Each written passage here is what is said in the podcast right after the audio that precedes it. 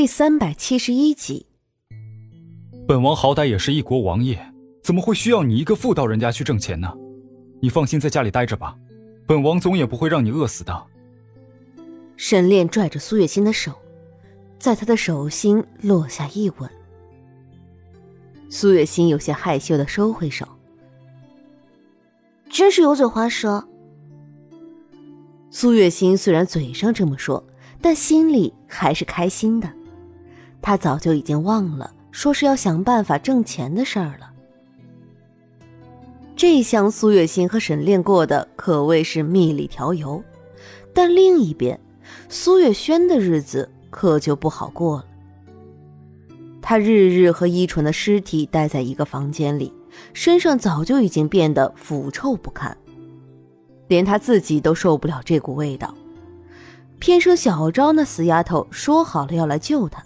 却迟迟的都没有动静，他在这地牢里就像是被人遗忘了一样，根本无人问津。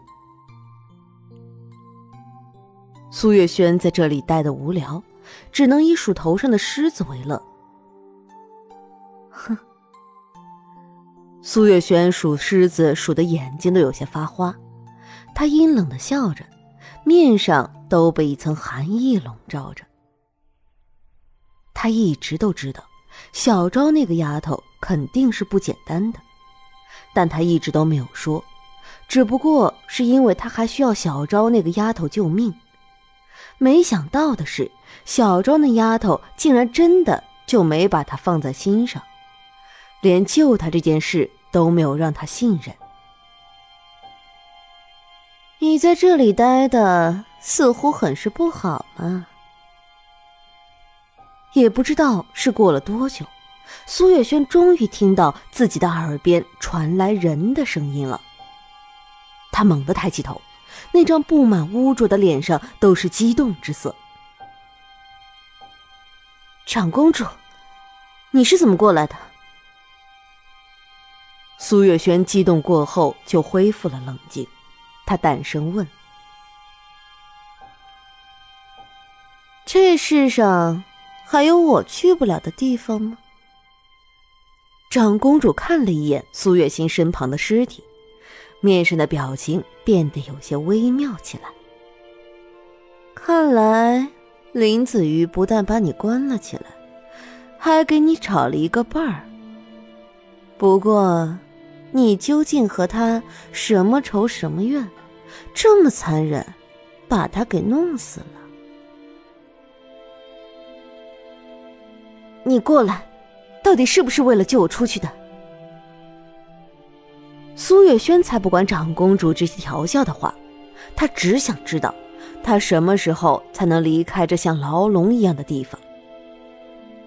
别急呀，苏月轩，我是因为身边缺一个合适的帮手才会来找你。不知道你值不值得我帮呢？长公主的眸中都是笑意。你到底想让我做什么？苏月轩不傻，知道长公主肯定是在等他开口。他在这个地方已经待了太久了，因为迫切的想要离开，他也就顾不得那么多了。你真是一个聪明的孩子。不枉我在天牢里那样相助于你。长公主的眸中划过一抹满意的笑，她和苏月轩说了些什么？只见到苏月轩的面色一变。你说什么？你真的要这样做吗？苏月轩的眸中划过一抹不可置信的喜悦。如果苏月心真的能够死在他的手上，那他可就真的是死而无憾了。我有这样的心帮你，就是不知道你愿不愿意这样去做。长公主轻笑着，故意做出一副为难的样子。我愿意，只要你让我出去，无论让我做什么，我都愿意。苏月轩忙不迭的道。好，长公主没想到这么痛快的就拿下了这个女人，眸中划过一抹快意。只要除掉了苏月心，那个废物太子就已经没有什么能够让他担心的了。他当然也能安心的控制他。将来这京城也必将成为他李荣兴的天国。苏月轩和李荣兴达成了一致，两个人狼狈为奸，终于是在商量过一番之后，就开始了自己的行动。只不过沈炼一直守在苏月心的身边，他们根本就没有办法。这个沈炼怎么跟条狗一样？一直跟着苏月心。苏月轩躲在暗处，看到沈炼一直跟在苏月心的身边，心里又是嫉妒又是不甘。你去想个办法，把沈炼引开，我再把毒下到那个女人的身上去。李荣心自然也是看到了这一点，他亦有些恨恨的。沈炼这是一朝被蛇咬，十年怕井绳。不过就是因为苏月心丢了几回，他就再也不肯远离苏月心。苏月轩听了李荣心的话，仔细的看了一眼，见四下无人，咬了咬牙，便跳了下去。他的身上已经换上了干净的衣服，虽然不是很华贵的衣裳，但至少还能入眼。在来的路上，他就听到别人议论，说沈炼为了一个青楼女子，就把自己的王府给卖掉了。也不知道是不是因为女人天生的直觉，他就知道沈炼说的一定是苏月心。那个时候，他就开始嫉妒的发狂，没想到苏月心竟然还得到了沈炼如此的爱护，这叫他的心情该怎么平复？苏月轩一路走进了屋子，才发现苏月清睡着了，而沈炼正陪在他的身边，眸中的神色温柔的能滴出水来。一时间，苏月轩都不知道该怎么开口了。沈沈炼，等苏月轩好不容易能张嘴的时候，才发现他的声音早就已经变得沙哑不堪。是你，你怎么会在这里？沈烈见到苏月轩的时候，眸中的神色立刻就收敛了，取而代之的是一股冷漠。苏月轩惊讶于沈炼的变脸之快，却又有些了然。毕竟被沈炼放在心头上的人不是他。庆王真是好大的手笔，为了一个青楼女子。竟然能够把自己的王府都卖掉。苏月轩说这话的时候，连他自己都没有注意到的是，充满了酸味。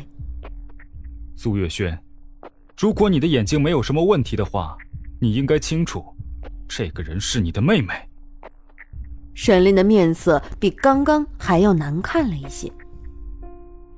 妹妹，我怎么不记得自己有这样一个妹妹？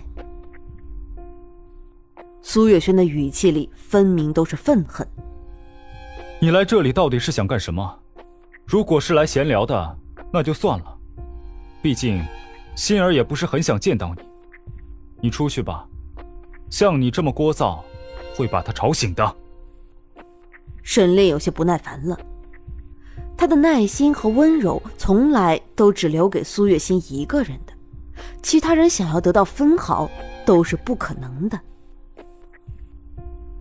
沈炼，你难道就不想知道，为什么当初苏月心被陈塘却没有死吗？还有，之前他被海棠下毒的事情。苏月轩点到为止，他知道沈炼会对这件事情感兴趣的。你是不是知道海棠在哪里？沈炼面色一变，随后问道。我嘛，的确是知道那么一点点内幕。至于他到底在哪，我刚刚被气到了，现在心情很不好，不想说呢。